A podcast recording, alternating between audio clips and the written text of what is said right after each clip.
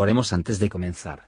Señor, por favor, déjanos entender tu palabra y ponerla en nuestros corazones. Que moldee nuestras vidas para ser más como tu Hijo.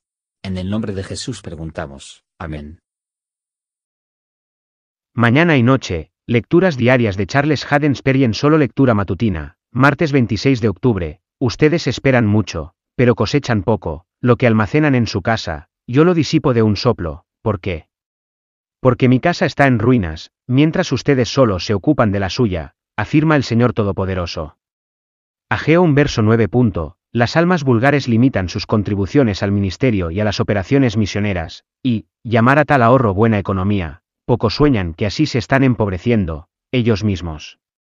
Su excusa es que deben cuidar de sus propias familias, y olvidan que, descuidar la casa de Dios es la manera segura de traer la ruina a sus propias casas. Nuestro Dios, tiene un método en la providencia mediante el cual puede tener éxito en nuestros esfuerzos más allá de nuestras expectativas. O puede derrotar nuestros planes para nuestra confusión y consternación, con un giro de su mano puede dirigir nuestro buque en un canal rentable, o encallarlo en la pobreza y la bancarrota. Es la enseñanza, de la escritura que el Señor enriquece al liberal y deja al avaro para descubrir que con tenencia tienden a la pobreza. En una esfera de observación muy amplia, he notado que él, los cristianos más generosos que he conocido siempre han sido los más felices y casi, invariablemente el más próspero. He visto al donante liberal alcanzar una riqueza de la que nunca, soñado y he visto a menudo a los mezquinos y poco generosos descender a la pobreza por la misma parsimonia por la que pensaba levantarse.